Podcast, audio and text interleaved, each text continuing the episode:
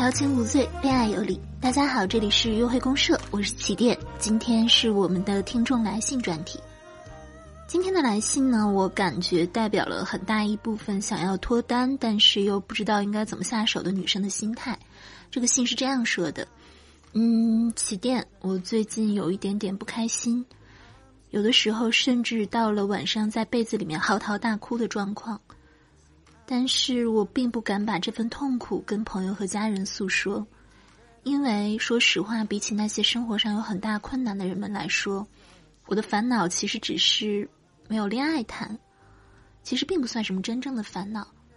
可是身边的好朋友都成双成对了，我觉得很孤单，我真的很想有人来爱我，或者是说让我爱上一个人。嗯，好，其实这个问题简化呢，就是两个问题。第一个，女生应该如何拓宽自己的交际面，认识更多的异性，从而进入恋爱的关系？第二个，就是女生如何合理面对内心想要爱和被爱的欲望。我这里说的是女生，但是 我希望它是对男生和女生都适用的一个标准。只不过我。没有经历过成为男人的感受，所以我也不敢瞎说。好，那么我们拓宽交际面的第一个重点就是远离闺蜜，不要扎堆。这里的远离呢，不是让你真的和你的闺蜜们绝交，而是说你应该把空闲和闺蜜们一起消磨的时间，去拿来认识新的人，去发展新的爱好，去打入新的圈子，稳定的交友圈。他有的时候对于你认识新的人是很拖后腿的，比如说，嗯，一个男生他觉得你很可爱，很想认识你，但是呢，我们也都知道，男生最讨厌、最讨厌的就是惹麻烦。他如果看到你和小姐妹们在一起，他去搭讪，就相当于要冲破重重的阻碍，就好像是，嗯，比如说新郎新郎去接亲，他要通过无数伴娘的考验，对吧？就很恐怖。然后他又想喽，那。以后去做什么事情，是不是都会被她的闺蜜团去评价、去讨论一下？然后逢年过节呢，或者是惹你生气了呢，她是不是要给你所有的闺蜜团去打点礼物？然后她觉得，哦，一个女的好像还能处理，但是一群女的，天呐，算了吧，我又不是皇上。然后她本能的就会去后退一步。所以我们可能经常会发现，是一群女的和一群男的这样子去认识是很方便的，但是。一群女的和一个男的，就很难以 达成深入的关系。天哪，我在说什么？好，另外呢，天天的和你的和你的闺蜜们在一起，其实你的眼界会被有一定程度上的局限，因为你们每天的讨论就是那些事情，而且你闺蜜们的恋爱观，说实话也是，嗯，不太可能马上就进化的。那你的生活会变得非常的没有新鲜感，慢慢的、慢慢的，在你闺蜜的包围之下，你也会变得。越来越不敢跟陌生人去相处，这样你的魅力啊，还有你的勇气啊，都会大大的降低，就可能更没有人想要去认识你了。我觉得，任何一个有魅力的女生，应该是既有稳固的朋友圈，也有自己的私人生活、事业和爱好。她的生活应该是有很多不重合的小圈子。那么，只要你做到一不要宅，二不要跟闺蜜扎堆儿，这样任何时间、任何地点，我相信你都会认识到你可能会恋爱的那个人。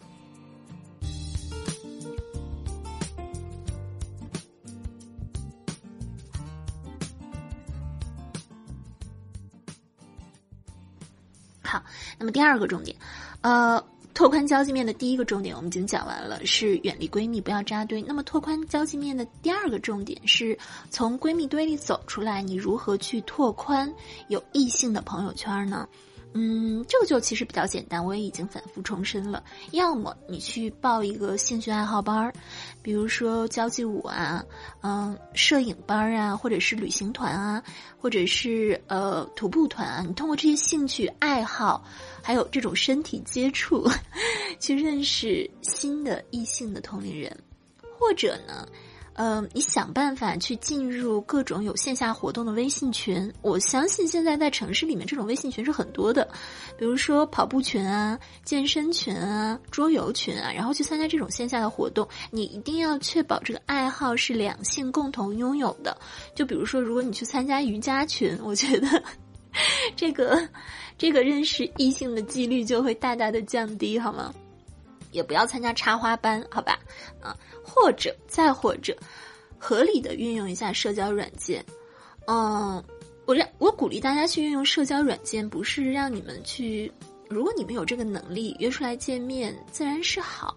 但是如果你是一个还不怎么会交际、很少有跟异性接触的机会的女孩子的话，我觉得你不要急着见面。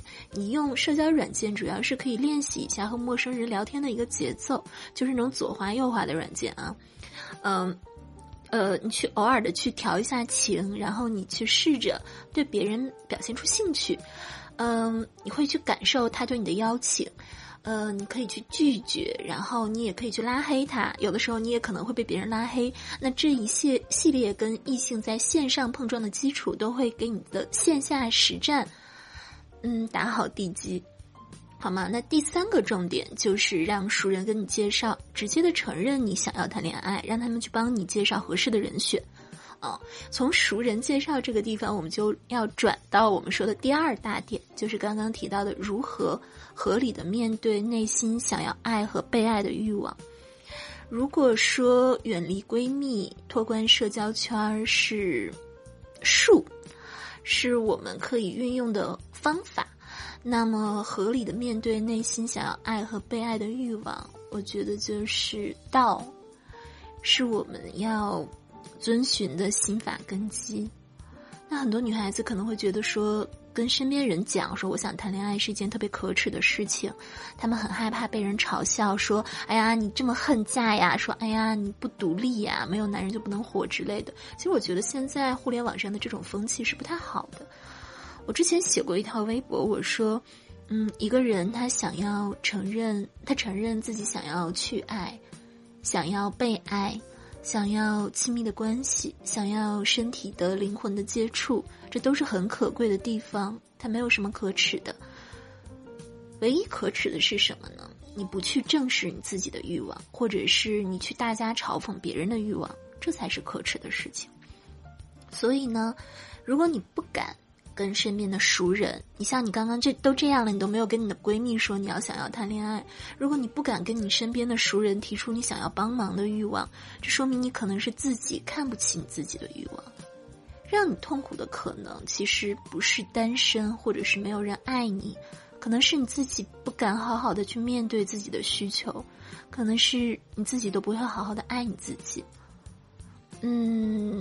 其实我们一直在说的一句话，说是你如果不提出来，那些想帮助你的人是永远不知道怎么去帮你的。他们可能会觉得，哦，你就是很享受单身，或者是觉得，哦，你就是不喜欢别人给你介绍对象。嗯，有的时候老天给你的善意已经在那里了，重点是你要去主动的去把你的手伸出去，把它够到。啊，我们又讲到主动心态了，主动伸手，去拿到老天给你的善意。